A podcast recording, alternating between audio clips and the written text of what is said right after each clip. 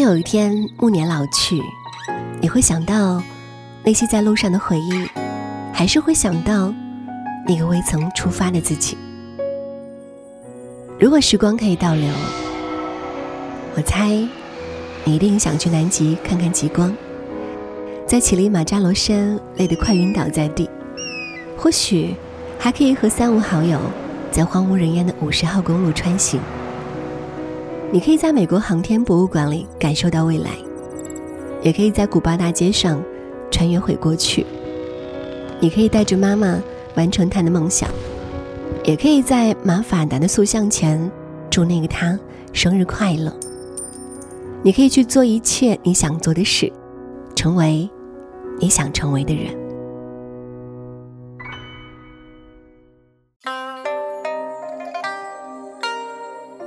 唐代诗人李白的“飞流直下三千尺，疑是银河落九天”，我相信啊，大家一定不会陌生。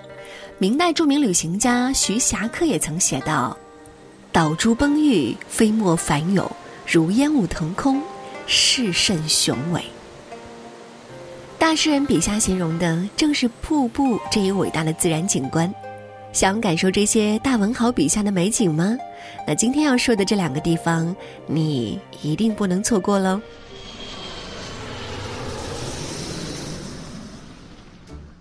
首先要给大家推荐的呢，就是唐代诗人李白笔下的庐山瀑布啦。庐山瀑布位于江西省九江市的庐山，是由三叠泉瀑布、开仙瀑布、还有石门涧瀑布、黄龙潭瀑布以及。秀峰瀑布、王家坡双瀑、玉莲泉瀑布等组成的庐山瀑布群，被誉为中国最秀丽的十大瀑布之一。未到三叠泉不算庐山客，三叠泉瀑布有着庐山第一奇观的美誉。三叠泉瀑布的水呢，是从大岳山流出，缓慢流淌一段后，再过五老峰背，由北崖口悬注于大盘石之上。又飞泻到第二级大盘石，再稍作停息，便又一次喷洒到第三级大盘石上，形成三叠，所以呢叫做三叠泉瀑布。游览三叠泉，还可以观赏九叠屏。九叠屏又叫屏风叠，因山如屏风，九叠而成得其名。在距三叠泉瀑布数里呢，有一件叫做相思涧。相传是汉武帝下长江登匡庐，曾临建筑与章馆。此后，唐朝宰相李林甫之女李女贞来此修道。大诗人李白在李女贞来庐山修道时，曾感慨赋诗曰：“献君香门女，学道爱神仙。素手菊秋霭，罗衣夜紫烟。一往屏风叠，乘鸾侧玉边。”后来，林女贞在相思涧旁的永贞洞中修炼成仙，便骑鹤而去。至今仍流传着关于永贞洞天的神话。大家还可以在深涧的一块大石头上看到“永贞洞天”四个大字。去了三叠泉，当然要去漂流了。大家呢，可以在双溪桥乘橡皮舟顺流而下。经过李白草堂、庐山东门、九叠坪和石牛山等景观，一路飘过十六滩、十八湾、三十余潭、九十条瀑，三叠泉漂流是回归大自然生态旅游的最佳选择，是一次令人难忘的激情与柔情相结合的浪漫之旅。大家前去观赏三叠泉瀑布，既可以从古岭街到五老峰旁的青莲寺茶厂，再寻见到屏风叠，由上向下俯视三叠泉瀑布；也可以从五老峰山路的东风乡帅家村，步行十余里山径渐细，过玉川门，再登铁壁峰，直到悬崖僻静的唐城堑，由下向上仰视三叠泉瀑布。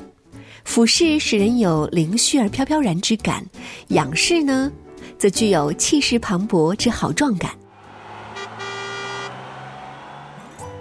再来要给大家推荐的是徐霞客笔下的黄果树瀑布。黄果树瀑布位于中国贵州省安顺市镇宁布依族苗族自治县，因当地一种常见的植物叫黄果树而命名。黄果树大瀑布高七十四米。宽八十一米，是我国最大的瀑布，也是世界著名大瀑布之一。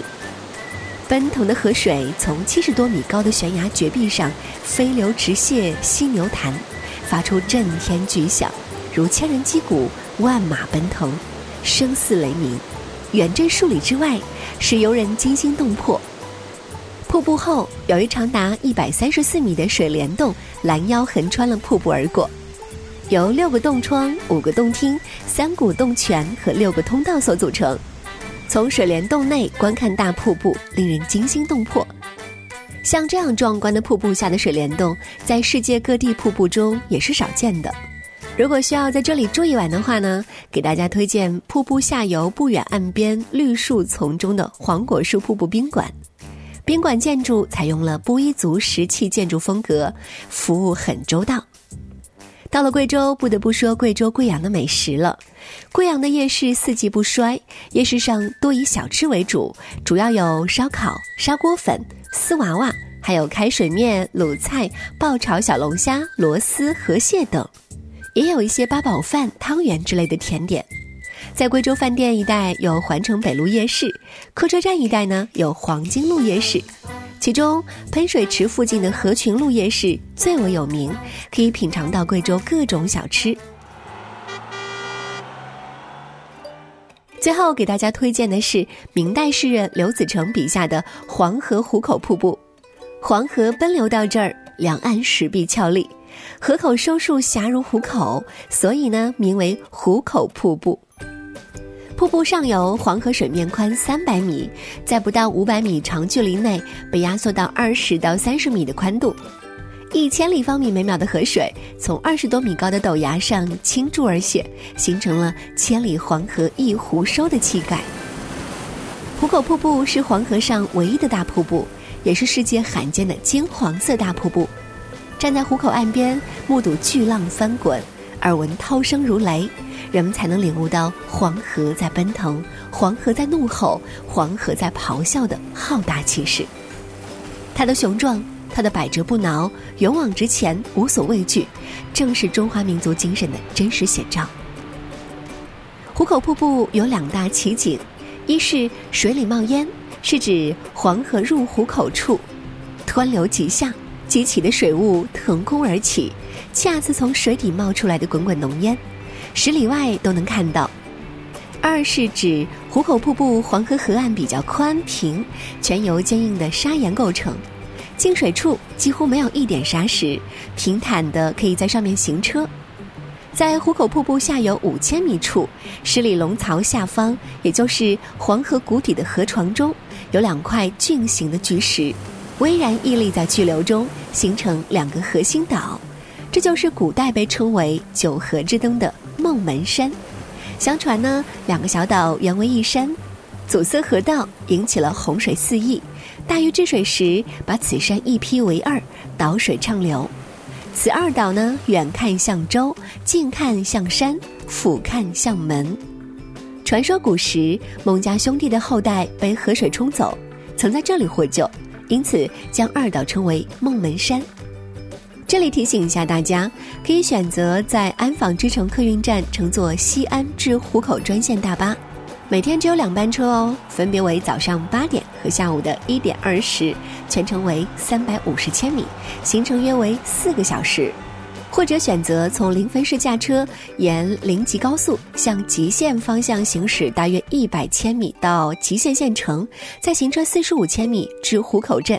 到了壶口镇，也就到了壶口瀑布景区，全程大概一个半小时。